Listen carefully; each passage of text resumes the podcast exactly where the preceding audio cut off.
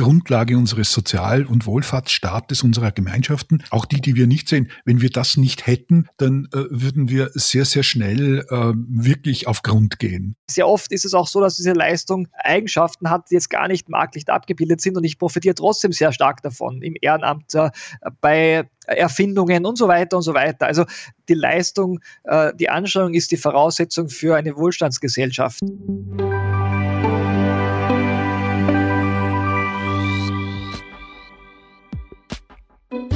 Liebe Podcasthörerinnen und Hörer, herzlich willkommen bei der neuesten Ausgabe von Grundsatz, dem Podcast der Politischen Akademie der Volkspartei.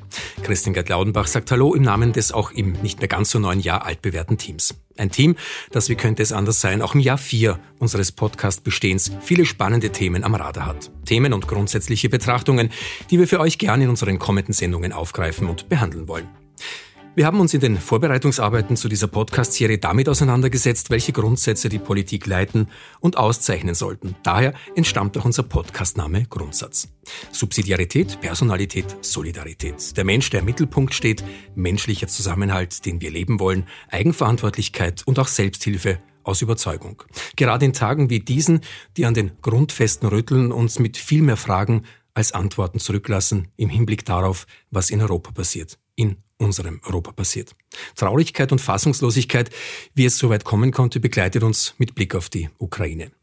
In vielen unserer bereits geführten Interviews zu den unterschiedlichsten Themen tauchen die zuvor erwähnten Begriffe auf. Werte und Haltungen, die das tägliche Tun vieler Mitmenschen prägen, leiten und auch tagtäglich begleiten. Nach Themen wie Chancendenken, europäische Datenökonomie oder auch USA unter Joe Biden haben wir heute einmal mehr unser Medienstudio am Sitz der Politischen Akademie als Aufnahmeort für unsere 20. Ausgabe von Grundsatz ausgewählt. Unsere Audioschaltung erfolgt in wenigen Minuten ins Bundesministerium für Arbeit zu Bundesminister Dr. Martin Kocher und weiters zum deutsch-österreichischen Wirtschaftsjournalisten und Publizisten Wolf Lotter. Gemeinsam setzen wir uns diesmal mit Leistung und Wissensgesellschaft auseinander, unserem heutigen Thema im Grundsatz. Unserem gewohnten Ablauf der Sendungsdramaturgie bleiben wir selbstverständlich auch in der aktuellen Ausgabe von Grundsatz treu. Was wäre denn eine Sendung ohne Bettina Rausch, der Präsidentin der Politischen Akademie? Servus Bettina. Servus Christian. Als wir diesen Podcast geplant haben, war noch nicht absehbar, was in der Ukraine passiert. Jetzt hat Wladimir Putin die Ukraine angegriffen. Es herrscht Krieg in Europa. Wie geht's denn dir in diesen Tagen? Was denkst du und vor allem, was fühlst du? Ich bin fassungslos, würde ich sagen, immer noch. Und ich kann das eigentlich gar nicht anders ausdrücken. Fassungslos darüber, dass Krieg in Europa wieder möglich ist. Wir haben doch alle irgendwo gedacht, dass diese Zeiten vorbei sind. Und ich bin auch fassungslos über das Schicksal, das die Menschen in der Ukraine jetzt erleiden, ertragen müssen. Die Angst, das Leid, Trauer, bestimmt auch Wut, in einem Land, das doch in den letzten Jahren eine so gute Entwicklung gemacht hat, eine gute wirtschaftliche Entwicklung, den Aufbau eines eigenständigen Staatswesens, vor allem eine demokratische Entwicklung, ganz im Sinne letztlich, muss man sagen, einer bürgergesellschaftlichen Entwicklung, weil dort Bürgerinnen und Bürger am Staatswesen, an der Staatswerdung, an der demokratischen Gestaltung mitgemacht haben, sich eingebracht haben, teilgehabt haben im besten Sinne und die das Land in eine gute Zukunft führen wollten und immer noch wollen. Dieser Krieg ist da eine Zäsur und letztlich äh, auch ein großer Unsicherheitsfaktor, denn ich habe keine Ahnung, wie die Lage in der Ukraine sein wird, wenn dieser Podcast dann ausgestrahlt wird. Ich denke, äh, das ändert sich jetzt von Tag zu Tag. Keine Ahnung, ob es dann die Ukraine wirklich noch gibt. Ich denke, das muss man auch so drastisch sagen. Und so drastisch die Lage ist, so dramatisch kann man sagen, so deutlich ist die Reaktion Europas. Das möchte ich schon noch sagen, das ist ja mitunter ein Lichtblick. Selten war Europa so einig, einig auch mit anderen demokratischen Staaten rund um den Globus. Und so klar in der Reaktion mit Sanktionen, die hart und treffsicher auch sind und hoffentlich auch in Zukunft sein werden. Etwas, das mich freut, möchte ich sagen, bei all dem Leid, ist die Bereitschaft Österreichs zu helfen. Menschen aus der Ukraine Schutz zu bieten, wenn sie nach Österreich flüchten. Da haben mich selbst unzählige Anrufe und Nachrichten in den letzten Tagen erreicht von Menschen, die um Hilfe ersuchen, die vielleicht da und dort auch möchten, dass man sie unterstützt. Das ist für die Regierung bei uns Gott sei Dank genauso selbstverständlich wie für einzelne Menschen. Und ich denke, unsere Hilfsbereitschaft, wenn Krieg in der Nachbarschaft herrscht, die haben wir schon bewiesen, etwa bei den Jugoslawienkriegen und anderen Anlässen davor. Und das ist vielleicht der größte Lichtblick in diesen doch sehr dunklen Wochen, die wir gerade erleben müssen. An der Stelle eine rein rhetorische Frage dennoch von mir. Die Arbeit an der Politischen Akademie, die geht weiter? Ja, natürlich. Ich denke, genauso natürlich ist, dass die Lage in der Ukraine dabei immer wieder Thema ist und sein wird. Wir haben zum Beispiel gerade eine Reihe unter dem Motto Für uns in Brüssel, mit uns im Gespräch, wo wir zum Austausch mit unseren Abgeordneten im Europäischen Parlament einladen. Am tatsächlich ersten Kriegstag hatten wir da Barbara Thaler und Lukas Mandl zu Gast und auch wenn es anders geplant war, war natürlich Ukraine das Hauptthema des Abends. Und das wird wohl auch noch bei anderen und weiteren Gästen so sein. Außerdem bieten wir natürlich wie immer viel Information an über Hintergründe zum Krieg, über Ursachen. Und wenn wir jetzt im März unterwegs sind, um über bürgerliche Werte zu sprechen, dann wird es auch um Gründe und Ursachen für diesen Krieg gehen, nämlich auch um unterschiedliche Wertvorstellungen, die diesen Kriegshandlungen da auch zugrunde liegen. Mit dieser Reihe, den bürgerlichen Impulsen, sind wir übrigens nicht in Wien, sondern sind im März in Salzburg und Linz, in Klagenfurt und Graz. Und ich freue mich sehr, wenn wir uns dort sehen und wenn ihr mit in die Diskussion einsteigt. Stichwort bürgerliche Werte. Im heutigen Podcast wird es ja unter anderem um Leistung gehen. Das ist ja auch ein Begriff, der in politischen Programmen sehr, sehr oft vorkommt. Wie ist es um deinen Zugang dazu bestellt, den Zugang der Volkspartei? Ja, ich finde grundsätzlich ist es auch ein sehr wichtiger Begriff, auch einer unserer Grundwerte, ja, wie du gesagt hast, der Volkspartei. Für Bürgerliche, für uns Bürgerliche ist es ein ganz wichtiges Thema, weil in einer Bürgergesellschaft Leistung selbstverständlich ist. Ja, sie ist Grundvoraussetzung dafür, dass eine Bürgergesellschaft funktioniert als Gemeinschaft freier und verantwortlicher Menschen. Das bedeutet nämlich, dass man diese Gemeinschaft mitgestaltet, sich einbringt, sich engagiert, eben etwas leistet. Und das kann in ganz unterschiedlichen Bereichen sein, auf ganz unterschiedliche Art und Weise. Im Job, in der Familie, im Unternehmen oder im Verein, mal bezahlt, mal unbezahlt und ja natürlich auch zum Beispiel, indem wir jetzt Menschen aus der Ukraine helfen. Aber die Grundüberzeugung dabei ist, ich leiste etwas, damit wir es alle gemeinsam besser haben. Ich selbst, die Gemeinschaft. Es geht immer dabei um beides. Es ist ein auch ganz persönlicher Zugang von mir, den ich auch versuche, ganz natürlich in mein Leben immer zu integrieren. Ich kann auch fast gar nicht anders, weil es eben so eine tiefe Überzeugung ist. Und jetzt bin ich sehr, sehr gespannt, wie die heutigen Gäste das sehen werden, deine heutigen Gäste, und ob sie mir vielleicht da noch den einen oder anderen Einblick liefern dazu. In Bälde werden wir es wissen. Herzlichen Dank, Bettina. Danke für deinen Besuch hier im Studio. Ich freue mich auf ein Wiedersehen in einem Monat. Vielen Dank, ein gutes Gespräch euch.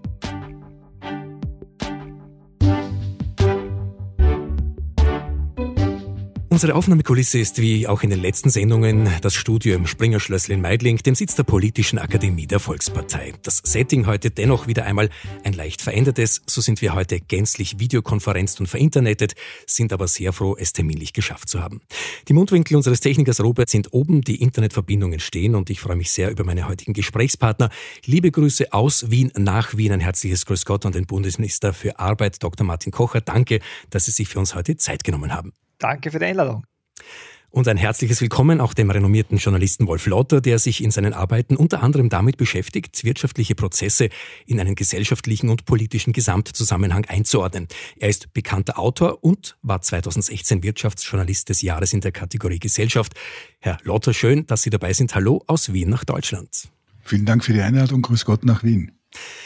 Der Begriff Leistung, und damit starten wir auch hinein, taucht im deutschen Sprachgebrauch in sehr unterschiedlichen Zusammenhängen auf. Ganz allgemein wird darunter eine gezielte und beabsichtigte Handlung verstanden, die dann zu einem bestimmten Ergebnis bzw. auch zu einer Lösung einer Aufgabe führt.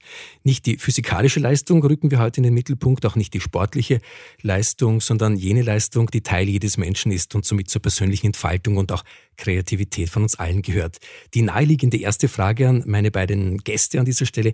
Was verstehen Sie beide unter Leistung, unter Leistungsbereitschaft und wie nehmen Sie diese wahr, Herr Dr. Kocher und Sie, Herr Lotter, in Ihrem beruflichen, aber auch sehr, sehr gerne in Ihrem privaten Umfeld? Was bedeuten diese Begriffe für Sie? Naja, ähm, Leistung ist nicht äh, ein Begriff, der jetzt äh, sowohl manchmal äh, als äh, Voraussetzung für ein Ergebnis gesehen wird, als auch äh, etwas, äh, das mit dem Ergebnis selbst äh, verbunden ist. Ähm, in der Wirtschaftswissenschaft sprechen wir oft von der Anstrengung und dann ergibt sich daraus ein Ergebnis, die dann, das dann eher als Leistung bezeichnet wird. Aber im äh, üblichen Sprachgebrauch ist das etwas äh, komplexer und äh, es ist auch ein Begriff, der, glaube ich, teilweise aufgeladen ist. Natürlich nicht nur im Sinne von einer Beschreibung, sondern auch normativ aufgeladen ist. Leistungsgesellschaft und äh, die Frage Leistungsdruck, äh, dazu kommen wir sicher noch, äh, ist für mich ein äh, ambivalenter Begriff. Äh, ich glaube, wenn man ihn positiv äh, bewertet, und das würde ich tun, dann ist er die Voraussetzung für unseren Wohlstand. Ähm, aber man kann ihn natürlich auch negativ bewerten und negativ einsetzen und da muss man sehr vorsichtig sein aus meiner Sicht. Herr Lauter, mehr positiv denn negativ bewertet? Ja, also in unserer Kultur, glaube ich, eher mittlerweile negativ bewertet. Äh, der Herr Bundesminister hat schon gesagt, es gibt sicher Ressentiments gegenüber Begriffen wie Leistungsgesellschaft. Das hat vielleicht auch damit zu tun, wie wir Leistung generell definiert haben, kulturell und sozial. Ja, das ist ja immer äh, noch etwas anders als die wissenschaftliche Definition, ist ja das, was wir im Alltag erfahren. Und wenn wir sehen, dass wir unter Druck sind und immer das Gleiche tun, dann nehmen wir Leistung vielleicht eher als Bedrohung wahr.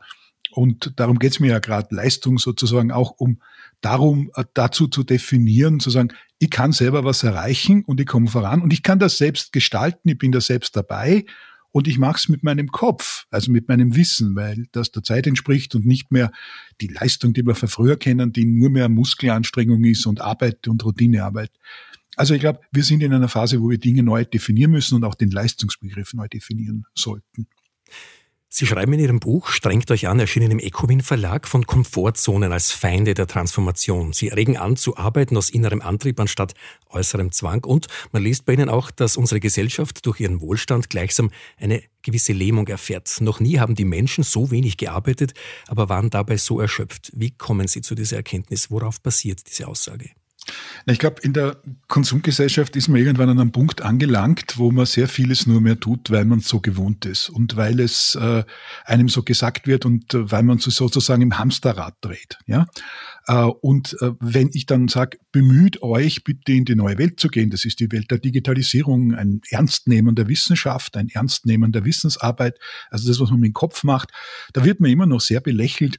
Und das hat, glaube ich, damit zu tun, dass diese alte Welt immer noch ganz gut funktioniert, aber gleichzeitig auch die Hypothek auf uns lastet, dass wir uns ein bisschen davon entfernen müssen, weil wir eben mit, den, mit der neuen Welt nicht mitkommen. Ich habe heute die Zahlen gesehen, die Bewertungen, wo China und Singapur stehen in den PISA-Tests. An die PISA-Tests kann man natürlich diskutieren, ob die so toll sind. Aber weit vor, vor nicht nur vor Österreich und Deutschland, äh, sondern weit vor den meisten anderen europäischen Ländern.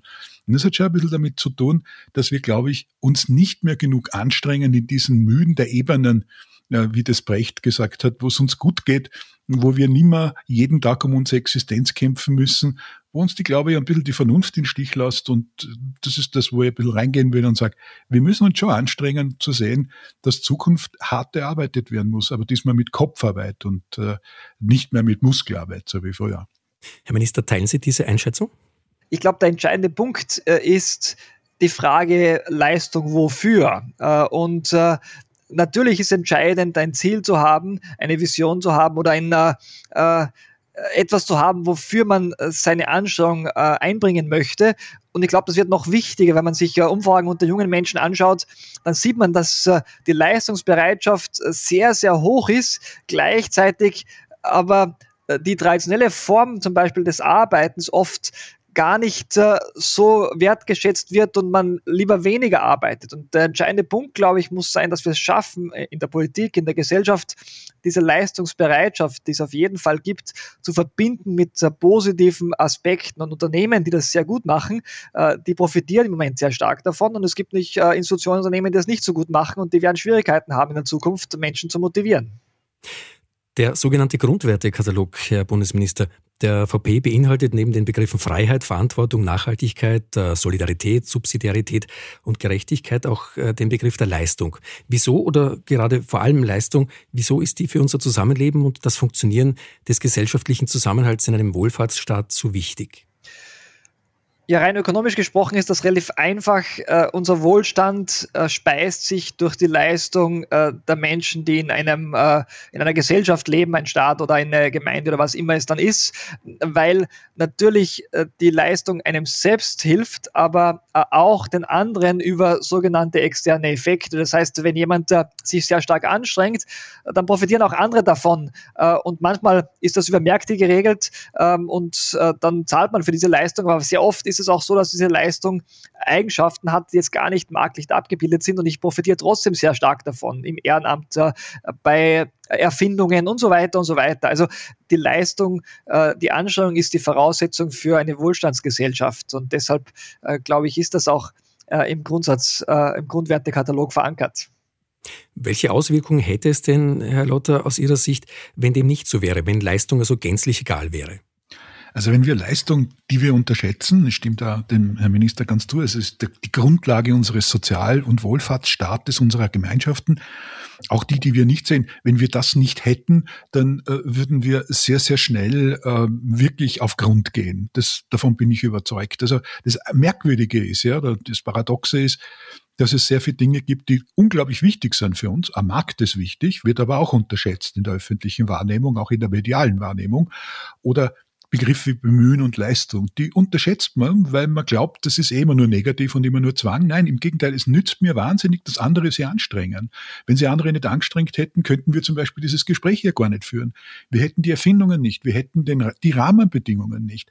Wir hätten nicht die Möglichkeit, uns auszutauschen, wir hätten nicht die Möglichkeit, äh, mit Innovationen positiv äh, umzugehen, länger zu leben, gesünder zu werden. Stellen Sie sich vor, was passiert wird, wenn es keine Forscher gegeben hätte, die sie sofort auf den Weg gemacht hat, hätten und äh, gegen Corona was entwickelt haben. Also all diese Dinge haben mit unglaublich viel Arbeit und unglaublich viel Leistung zu tun. Und worum es mir geht, ist, dass man klar macht, dass wenn ich mich selber äh, sozusagen ganz massiv anstrenge, und, und diese selbstbestimmte Selbstverwirklichung, ja, das ist ja ein sehr umstrittenes Wort ist, wenn diese Selbstverwirklichung das, was ich kann, am besten umzusetzen, schaffe, dann nütze ich den anderen auch. Das heißt, ein starkes Ich nützt auch einem starken Wir. Und ich glaube, dieser Gedanke ist unterbelichtet äh, in der öffentlichen Diskussion. Und wenn er, das, wenn er es bleibt, so wie in den letzten Jahrzehnten, wo es eigentlich immer schwieriger geworden ist für mich aus meiner Perspektive, mit Leistung und Bemühungen umzugehen, dann führt es halt dazu, dass man, glaube ich, auch die eigenen Ziele nicht mehr findet und nicht nur die gesamtgesellschaftlichen Ziele nicht mehr sieht, also dass wir nicht mehr sieht, sondern auch das Ich nicht mehr sieht. Und das steckt sozusagen hinter dieser Unterschätzung des Leistungsbegriffs für mich drin. Hat sich dieser Leistungsbegriff äh, geschichtlich gesehen verändert in den letzten Jahren, Jahrzehnten, Jahrhunderten? Wie hat er sich entwickelt? Und vielleicht noch wesentlicher die Frage an meine beiden Gäste, wie wichtig ist dieser Begriff in der Zukunft für uns alle? Welche Rolle könnte ihm in ferner und naher Zukunft zuteil werden? Also Leistung im Wandel der Zeit. Da, da, da, da, gebe ich jetzt dem äh, Experten zuerst das Wort zu diesem Begriff. Wenn ich darf. sind, wir, sind wir beide, Herr Bundesminister. Aber äh, im Grunde genommen kommen wir, wir leben ja kulturell noch in einer Industriegesellschaft. Nicht? Also die, die Industriegesellschaft, Industria ist Fleiß, ja, auf Deutsch. Und äh, wir sind fleißig. Aber Fleiß ist nicht unbedingt das Gleiche, was wir heute tun müssen, um was zu leisten. Also man muss natürlich dranbleiben, man muss Geduld haben, Ausdauer haben. All das ist wichtig. Auch Routinen sind wichtig. Aber das Allerwichtigste ist, dass wir uns bemühen, Alternativen zu dem zu finden, was wir haben. Äh, weil Alternativen sind gleich Innovationen. Das ist eigentlich der bessere Weg, wo ich sage, okay, wir machen es bisher so, jetzt können wir es auch anders machen. Und das macht eine Wissensgesellschaft aus. Und dahinter, hinter dem Begriff steckt nichts anderes als die Fähigkeit, sich zu verändern, die Fähigkeit zu transformieren und noch was Besseren zu suchen, was ja eine gute Tradition hat. Äh, und früher war es halt so, so dass man gesagt hat, wenn es bewährt ist, dann bleibt es auf ewig so, wie es ist. Und das Neue, das ist eigentlich eine Bedrohung. Und ich glaube, das ist in einer wohlständigen Gesellschaft da ganz normal, so sind wir ja alle, dass wir sagen, wenn es funktioniert, warum soll es denn anders machen? Die einfache Antwort ist, die Geschichte lehrt uns, wenn man äh, zu lang an etwas bleibt, zu spät äh, sozusagen auch Alternativen mitdenkt, dann scheitert man auch mit dem, was gut ist, an dem, was man schon tut. Das heißt, man muss ein Ohr äh, in der Gegenwart haben, im, im realistisch sein und das andere Ohr und das andere Auge muss suchen, welche Alternativen es zu dem gibt, die wir haben. Das ist die Bemühung unserer Zeit. Demnach am Puls der Zeit. Ja. Ich glaube, dass äh, ein Punkt sicher, äh, und ich kann dem allem zustimmen, der sich verändert hat, ist die Frage meiner Vergleichsgruppe. Leistung hat ja oft was mit Wettbewerb zu tun, muss es gar nicht haben. Es ist ja äh, manchmal auch der Wettbewerb mit einem selbst. Man möchte besser werden, mehr wissen oder was auch immer. Also da braucht man keine zweite Person dafür, um Leistung zu erbringen. Aber sehr oft ist eine zweite Person beteiligt und natürlich hat sich die Wahrnehmung vom Wettbewerb aufgrund der Globalisierung schon verändert. Äh, man vergleicht sich natürlich jetzt äh, mit einer viel, viel größeren Gruppe, man hat viel direkteren Zugang zu äh, den Ergebnissen, zu den Erfolgen anderer. Und das führt nicht schon zu einem gewissen Druck, der nicht ganz so einfach ist. Und das führt vielleicht dazu, dass dieser Leistungsbegriff sich auch etwas äh, verändert hat, weil er mit Wettbewerb gleichgesetzt wird. Äh, und das würde ich als äh, durchaus ja, ähm, nicht schlecht empfinden, aber äh, er, er, engt den Begriff sehr ein, wenn man den äh, nur, oder es engt den Begriff sehr ein, wenn man den nur auf Wettbewerb bezieht. Und äh, ich glaube, das sollte man unterscheiden. Man kann auch sehr viel leisten, ohne dass man besser ist als jemand anderer. Standardprofil Tagesspiegel Berlin, Sonntagszeitung Zürich, Herr Lotto, Sie gelten als ein Insider, sind eine wahre Instanz im großen Themenkomplex, den wir heute behandeln. Eine Frage, die meine Redaktion im Vorfeld zur heutigen Aufnahme beschäftigt hat. Wodurch unterscheidet sich denn Leistung und Arbeit in einer Wissensgesellschaft von einer anderen Gesellschaftsform oder gibt es da gar keinen Unterschied? Na, ich würde äh, an das anknüpfen, was der Herr Bundesminister gerade gesagt hat. Ich glaube, dass Wettbewerb an und für sich noch gar nichts Schlechtes ist. Das tun wir ja auch mit uns selber. Also wir sagen, ja, wir gehen, können ja, ohne dass wir jetzt schizophren sagen, durchaus mit uns in den Wettbewerb gehen, zu sagen, ich möchte etwas besser machen, als ich es nur vor drei Wochen gemacht habe. Konkurrenz, glaube ich, ist das Problem. Es ist dieses Ellbogige. Das wollen die Leute nicht und das, glaube ich, ist auch das, was den, was den meisten Angst macht. Wettbewerb im Sport lieben wir, Wettbewerb in der Wirtschaft findet man komisch. Also das ist schon mal so, sozusagen auch so eine kulturelle Eigenheit. Ähm, was wirklich Leistung, glaube ich, ausmacht, ist äh, die Selbstverpflichtung zu sagen, ich möchte es, obwohl es schwer ist. Ja, also ich lehne mich da ein bisschen an John F. Kennedy an, der also das Mondflugprogramm ausgerufen hat, gesagt hat, äh, liebe Freunde, weil es schwer ist, versuchen wir das in der kurzen Zeit und dann hat man es auch geschafft. Nicht, weil es leicht ist, äh, nicht, weil wir ohnehin diese Technologie haben und ausspielen. Und ich glaube, dieses sich auch überwinden können, dieses nochmal probieren und nochmal versuchen, äh, das macht ja Exzellenz letztlich aus und das ist ja unsere Lebensversicherung auch im globalen Wettbewerb, weil alles andere können andere auch sehr, sehr gut und sie sind auch exzellent. Also in China gibt es exzellente Technologen, wenn man das schon als Wettbewerbsfeld definieren mag. Äh, und die sind uns in sehr vielen Dingen mittlerweile in Europa auch überlegen. Es muss uns nur bewusst sein. Und ich glaube, da muss man sich darauf einlassen. Man muss einfach sagen, okay, wir wollen jetzt auch in dieser Digitalisierung, wir wollen auch in dieser Energiewende nicht nur formal, sondern auch inhaltlich technologisch mit Innovationen eine Rolle spielen. Und wir wollen es auch in der Neuordnung von Arbeit und Organisation. Es gibt ja viele Felder, wo wir uns auf die Netzwerkgesellschaft einlassen müssen. Da könnte man endlos reden. Äh, die Rolle von Arbeit wird sehr massiv verändern. Also all das müssen wir anpacken, weil es einfach nicht mehr so weitergeht wie bisher. Und das ist eine Bewusstseinsfrage. Also da muss sich die Kultur ändern, glaube ich, damit sozusagen die Technologie eine bessere Straße findet, auf der sie fahren kann. Herr Minister Kocher, Schlagwort Arbeitsmarktreform. Die Tageszeitung Die Presse hat im vergangenen November unter der Headline Minister Kocher und die softe Arbeitsmarktreform davon geschrieben, dass es ein altes Dilemma wäre in der Arbeitsmarktpolitik. Übt man zu viel Druck auf Arbeitslose aus, führt das dazu, dass sie übereilt die möglicherweise falschen Jobs dann annehmen? Lässt man auf der anderen Seite die Zügel dann zu locker, lädt man den Schlendrian quasi ein, einen Mittelweg zu finden? Das wäre jetzt Ihre Aufgabe als Arbeitsminister. Welche Rolle spielt denn Leistung in der Arbeitsmarktreform? Jetzt ganz egal, ob es jetzt soft oder regulär ist. Na naja gut, die Balance ist klarerweise entscheidend bei äh, dieser Reform, äh, weil es äh, auch aus der Evidenz heraus klar ist, dass es beides braucht. Auf der einen Seite natürlich die Förderung von diejenigen, äh, die es schwer haben am Arbeitsmarkt. Und da gibt es Gruppen, wo wir wissen, dass sie es schwer haben.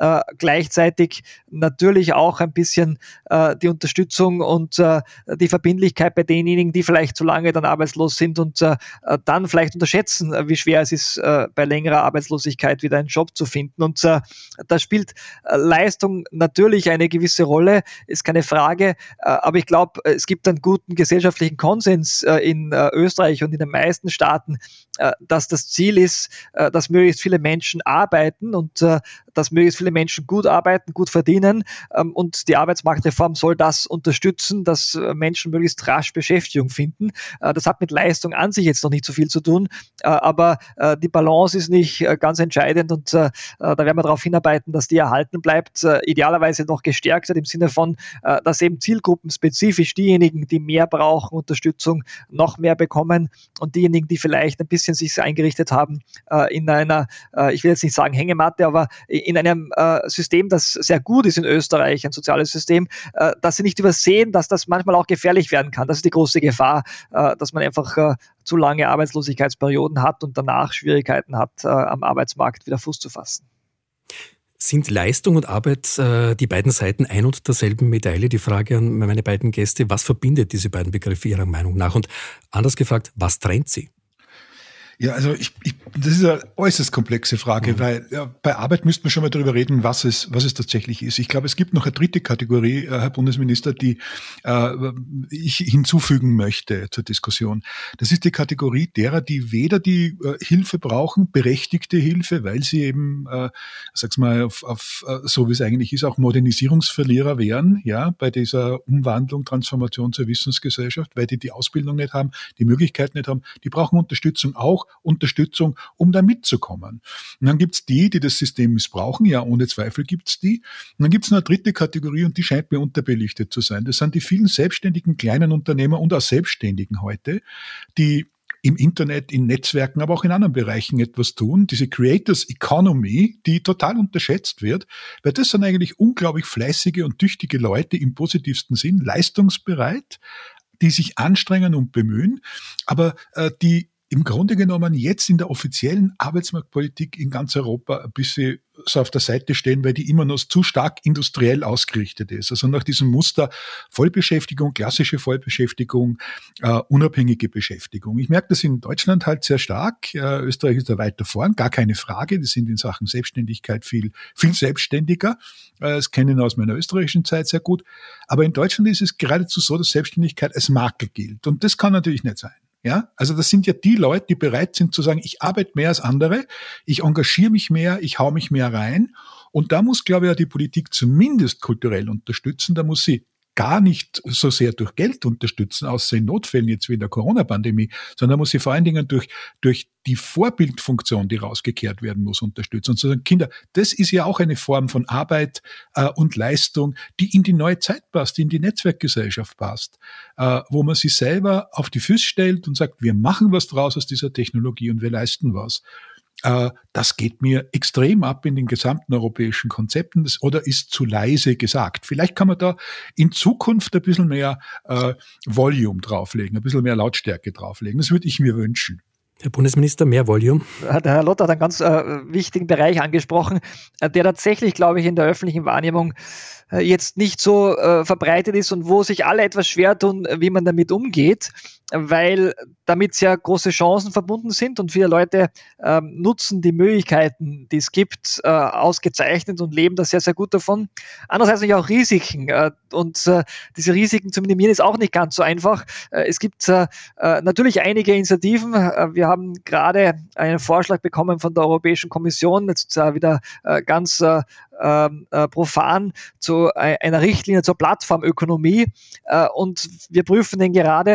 Äh, die Gefahr ist nicht immer, dass dann versucht wird, äh, Dinge zu regulieren, äh, die dann die Regulierung dazu führt, dass äh, gewisse Initiativen gar nicht mehr so leicht möglich sind. Andererseits geht es nicht darum, auch äh, Prekariat zu vermeiden. Also äh, diese Abwährungsgeschichte ist schwierig und äh, der Lott hat es angesprochen. Ich glaube, der entscheidende Punkt ist, ist, dass wir die Chancen sehen und versuchen, diese Chancen zu unterstützen und natürlich alle Menschen äh, vor den Gefahren zu schützen, aber nicht nur immer die Gefahren sehen. Und äh, das ist die große, die große Herausforderung bei diesen äh, Entwicklungen. Aber ich stimme völlig zu, grundsätzlich gibt es da enorme Chancen.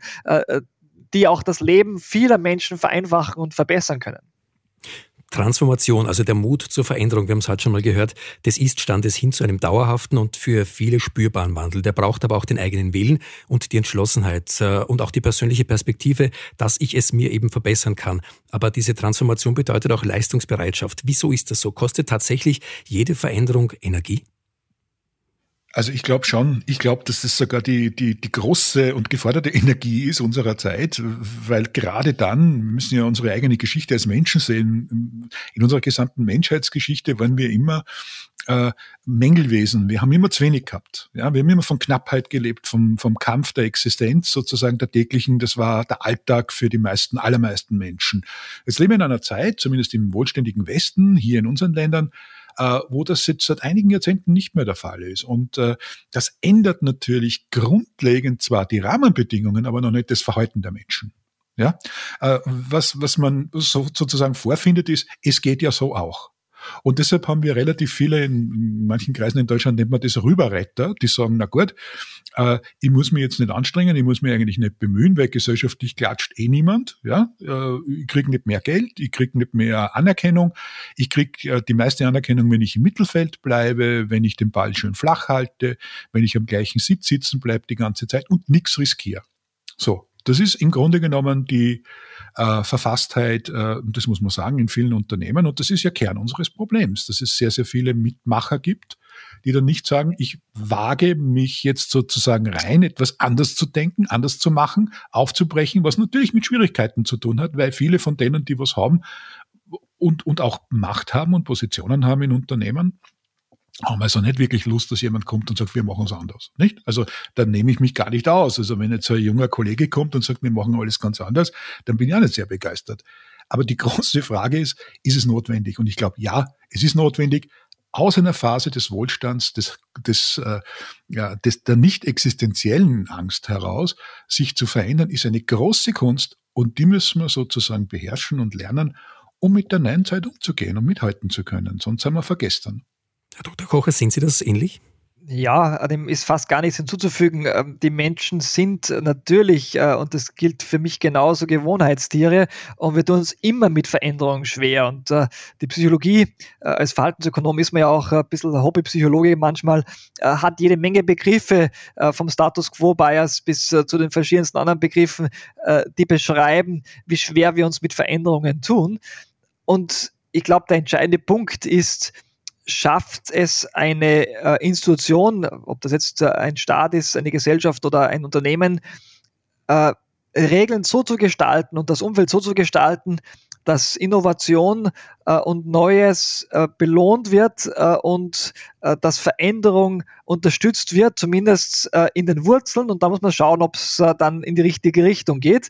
Äh, man sieht anhand von vielen äh, Beispielen äh, aus dem Unternehmensbereich, dass gerade die Unternehmen, die das können, das gut institutionalisiert haben, dass die meistens auch erfolgreicher sind.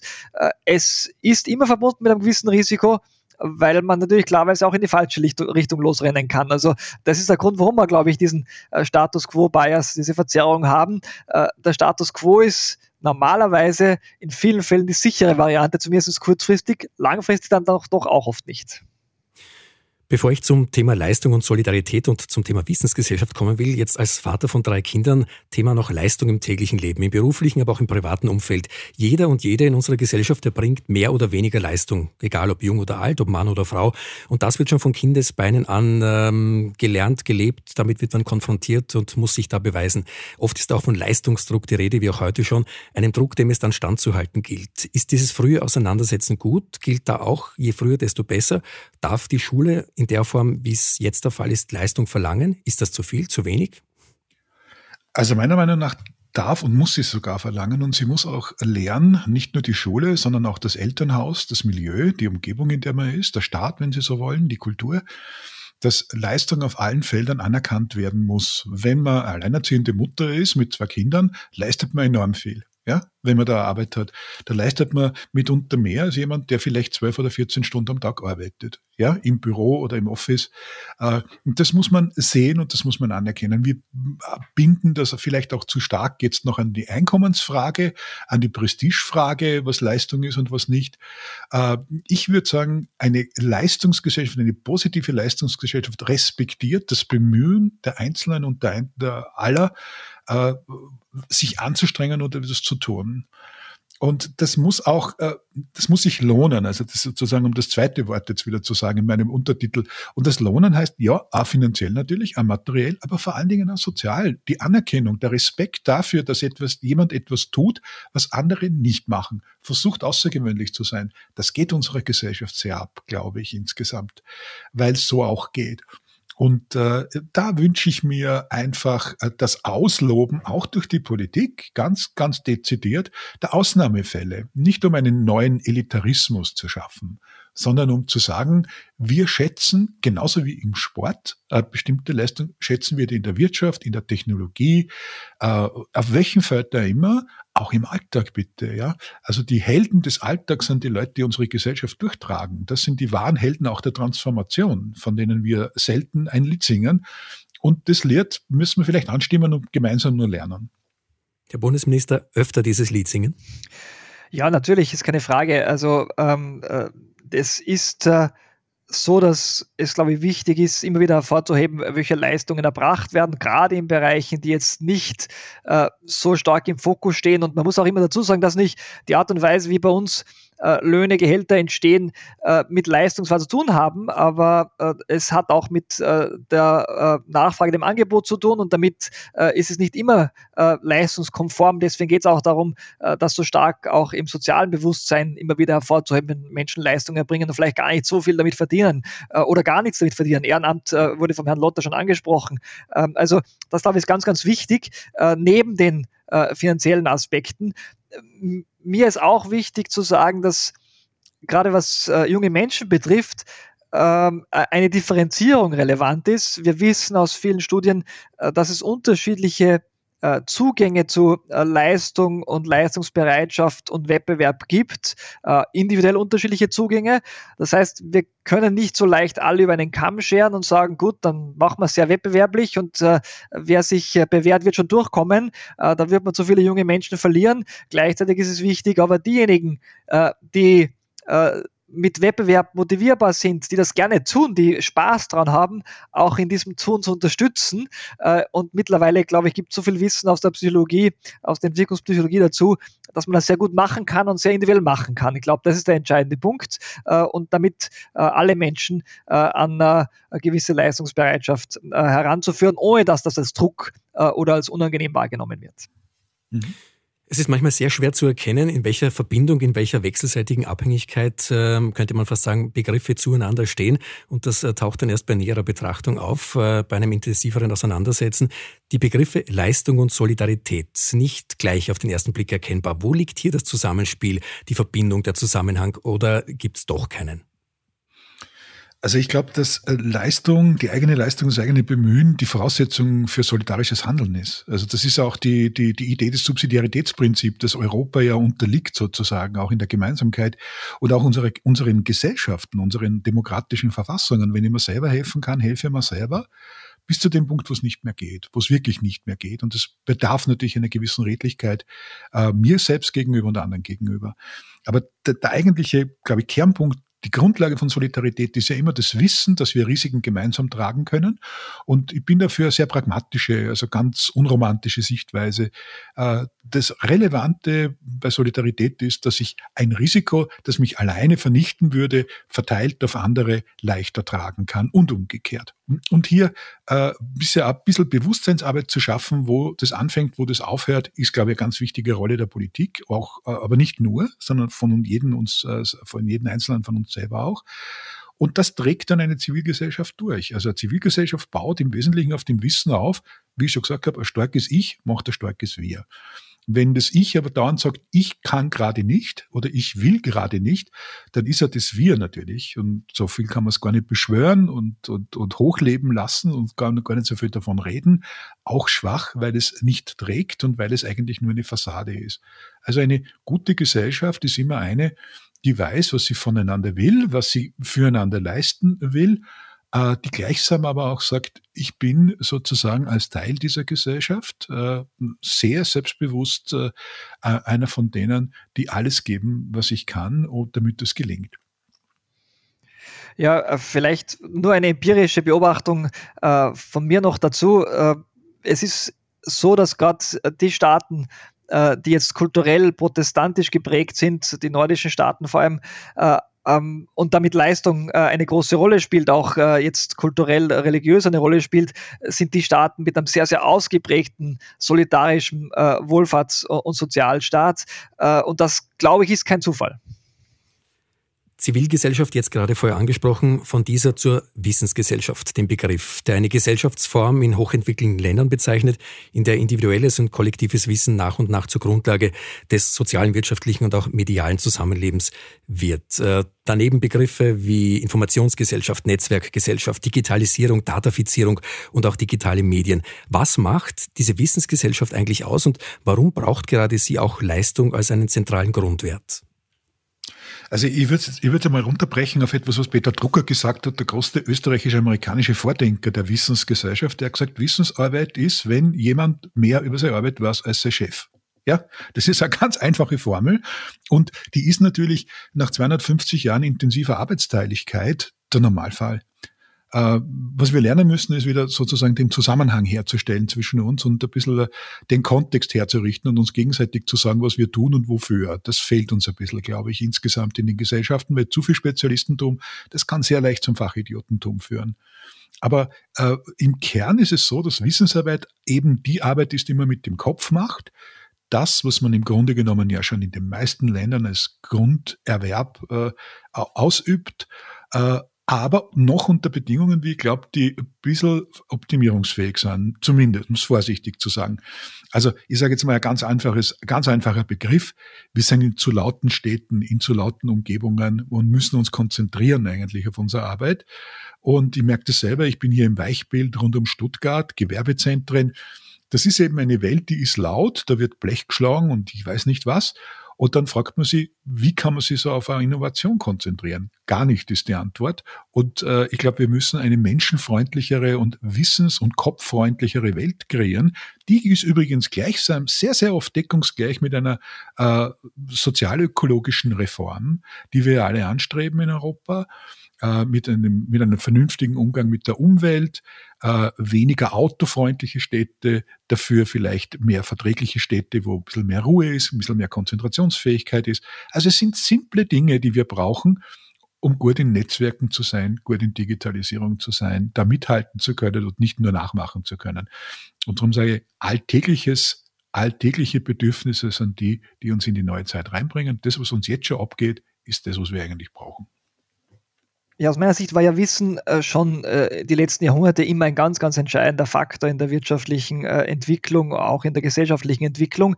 Was jetzt anders ist aus meiner Sicht, ist, dass durch Netzwerke, äh, durch äh, die Verbreitungsmöglichkeiten, die es gibt, dieses Wissen noch viel stärker, noch viel schneller äh, Auswirkungen hat auf die gesamte Welt und damit wird Leistung noch wirkmächtiger jetzt, was äh, die äh, Entwicklung betrifft. Und das haben wir ja gesehen jetzt, das ist schon angesprochen worden, bei der Entwicklung der Impfstoffe äh, gegen Covid und bei vielen anderen Dingen, die vor 30, 40 Jahren noch viel, viel länger gedauert hätten. Ähm, und da sieht man jetzt, welche Möglichkeiten entstanden sind. Ich glaube, die Struktur, wie ähm, Wohlstand entsteht, hat sich nicht fundamental verändert. Aber äh, die Art und Weise, äh, wie schnell Wissen und äh, Humankapital, wie wir in der äh, VWL äh, sagen, äh, zu auch wirtschaftlich ähm, ja, interessanten und, und hilfreichen, gesellschaftlich hilfreichen Erfindungen und Innovationen führen. diese Geschwindigkeit hat sich auf jeden Fall verändert und das eröffnet ganz neue Möglichkeiten aus meiner Sicht. Wodurch, und damit sind wir auch schon bei der letzten Frage unserer heutigen Ausgabe angelangt, wodurch können sich denn Leistungsbereitschaft, Eigenverantwortung, aber auch Veränderungsbereitschaft äh, stärken, stärken lassen, gestärkt werden? Braucht es da immer den viel zitierten Aha-Effekt, um dann aufzuwachen und die eigene Komfortzone endlich zu verlassen und Veränderungen zuzulassen? Oder warum ist gerade dieses Offensein für Neues und der Mut zur Eigenverantwortung so wesentlich für das Gelingen eines, eines glücklichen, eines harmonischen, eines stabilen Zusammenlebens? Also grundsätzlich glaube ich, dass äh, es natürlich nützlich wäre, dass die Vernunft uns sozusagen dazu bringt, dass man sagt, okay, wir sind leistungsbereit und wir versuchen das, was wir können, unsere Talente, unsere Fähigkeiten äh, so voranzutreiben, dass sie noch besser werden. Das ist eigentlich das, was wir im Sport alltäglich äh, fordern. Das könnten wir ja versuchen auch selber in anderen Bereichen zu tun. Äh, jetzt glaube ich, dass aber sehr, sehr oft natürlich dieser Schock oder diese Notsituation dazu äh, führt, dass es ein Auslöser wird. Und gerade da spielt es eine große Rolle, in welcher Kultur ich dann bin ob die etwa zulässt, dass ich scheitern darf, dass ich einen Fehler machen darf, dass ich experimentieren darf. Ich sage es einmal weniger verdächtig, weil Fehler und Scheitern, das sind immer so negative Begriffe. Das Experiment ist die Grundlage der Moderne. Der Herr Bundesminister hat gerade gesagt, was ist die Grundlage von Wissen für die letzten Jahrhunderte? Ja, stimmt zu. Das ist eine seit langem laufende äh, Entwicklung. Äh, aber da muss ich ja akzeptieren, dass Wissen immer durch Versuch und Irrtum entsteht dass ich äh, das immer neues Wissen zumindest nicht einfach nur äh, in Büchern lesen kann oder aus, aus dem Internet ziehen kann oder aus Datenbanken ziehen kann, sondern dass ich ausprobieren muss, funktioniert das, funktioniert das nicht. Und dieser Mut zum Experiment und auch der Respekt vor den Experimentierenden ist, glaube ich, ganz wichtig, um da eine andere Situation hinzukriegen als die, die wir haben. Wenn man fällt, dann fällt man sozusagen nur aufgrund der Beurteilung der alten Kultur. Aber wenn jemand ein Experiment durchführt und nach dem vierten, fünften, vielleicht fünfzigsten Versuch erfolgreich ist, äh, dann hat es sich gelohnt. Und es hat sich sogar gelohnt, wenn man nie erfolgreich ist, weil man immer sein Bestes gegeben hat. Ich glaube, das ist eine ganz wichtige Änderung in unserer Kultur. Bestrafen wir nicht den Versuch, etwas zu leisten, sondern sind wir eher skeptisch, um nicht das Wort Strafe zu sagen, denen gegenüber, die nie etwas Neues versuchen. Herr Dr. Koche, strengt euch an, traut euch was. Ja, Menschen sind da unterschiedlich. Die äh, Psychologie spricht ja nicht äh, von irgendwo äh, von äh, den sogenannten Persönlichkeitseigenschaften und äh, da ist gerade die äh, Angst oder das äh, äh, äh, ja, das, das Schöne am, am Neuen ein wichtiger Bestandteil dieser Persönlichkeitseigenschaften und die haben äh, die, ähm, äh, die, die Persönlichkeitseigenschaften haben äh, das Kennzeichen, dass sie relativ stabil sind. Das heißt, das lässt sich gar nicht so leicht ändern. Gibt natürlich auch eine Reihe von Möglichkeiten, an sich selbst zu arbeiten in der Psychologie. Aber, und der entscheidende Punkt, den hat der Lotter angesprochen, ist äh, die Frage, wie geht eine Gesellschaft äh, damit um? Äh, und da ist nicht Fehlerkultur äh, und ein gutes soziales Netz, das einen auffängt, äh, wenn man äh, ein Experiment gemacht hat, das nicht funktioniert hat, ganz entscheidend. Und ich glaube, da sind wir eigentlich von unserer Voraussetzung her in den europäischen Gesellschaften ganz gut aufgestellt. aber es geht nicht auch um die soziale Zuschreibung. und da ist es so wichtig eben, dass diese Fehler dieser Trial and Error auch funktionieren äh, kann und funktionieren muss ähm, und äh, unabhängig davon, welche Persönlichkeitseigenschaften jemand mitbringt. Ähm, und daran müssen wir, glaube ich, gut arbeiten. Herr Dr. Kocher, Herr Lotter, im Namen unserer Hörerinnen und Hörer darf ich mich an dieser Stelle ganz herzlich für Ihre Zeit bedanken, die Sie unserer heutigen Aufnahme gewidmet haben. Ihnen beiden alles Gute, viel Erfolg bei Ihrem Tun und äh, schöne Grüße aus dem Springerschlüssel in Meidling. Dankeschön. Danke sehr. Vielen Dank. Liebe Hörerinnen und Hörer, liebe Grundsatz-Community, wir sind am Ende der 20. Ausgabe von Grundsatz angelangt, dem Podcast der Politischen Akademie der Volkspartei. Heute zum Thema Leistung und Wissensgesellschaft. Den Download dieser Sendung findet ihr wie immer auf iTunes, Spotify und Simplecast und allerorts bekannt auf der Website der Politischen Akademie auf www.politische-akademie.at dort unter Online-Angebote einfach auf Podcast Grundsatz klicken. Im Namen meines Teams hoffe ich, euch auch diesmal wieder zum Nachdenken angeregt zu haben, Impulse gegeben und unter Umständen neue Perspektiven eröffnet zu haben. Wir freuen uns auf eure Reaktionen und verabschieden uns bis zur nächsten Ausgabe mit einer Textzeile von John Lennon. Stell dir vor, stell dir vor, dass alle Menschen ihr Leben in Frieden leben. Du wirst sagen, ich bin ein Träumer aber ich bin nicht der Einzige. Ich hoffe, dass du dich uns eines Tages anschließt und die Welt wird eins sein. Alles Gute, überall dorthin, wo man uns hören kann. Das war eine neue Folge von Grundsatz, eine Produktion der Politischen Akademie in Zusammenarbeit mit Missing Link. Auf Wiederhören, sagt Christian Gerd Laudenbach.